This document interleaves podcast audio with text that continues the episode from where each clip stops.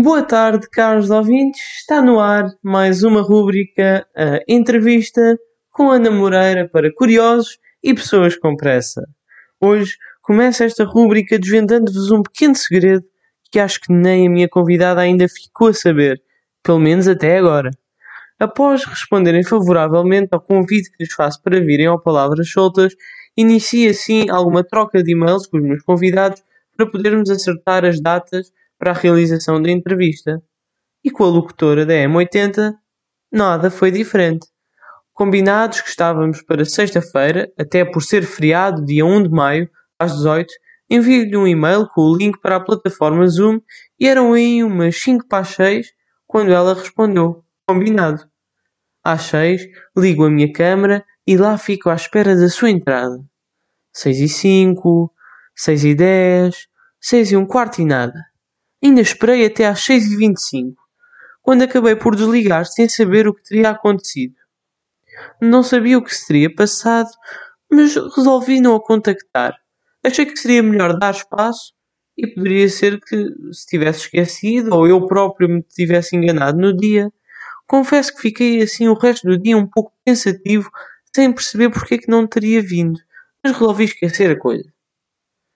No sábado, pouco passava das 18 horas quando recebi um e-mail da Ana Moreira a dizer que não conseguia entrar com o link que lhe tinha enviado.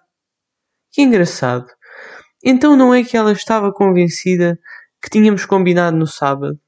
Digo-vos mais, não me desmanchei, estabeleci a ligação e arranquei com a entrevista que puderam ouvir no sábado, como se nada fosse e até hoje nunca tinha contado a história a ninguém. Mas ainda bem que a entrevista pôde acontecer, e digo-vos isto sinceramente porque tive a oportunidade de ficar a saber como por vezes é bom perder o medo, confiar nas nossas capacidades e arriscar tudo para que os nossos sonhos se concretizem. Eu fiz uma espera ao diretor da cidade, à porta da. Quando ele chegou, eu disse: Olá, eu sou a Ana Moreira, eu sou espetacular e vou trabalhar para si. E ele: Hã?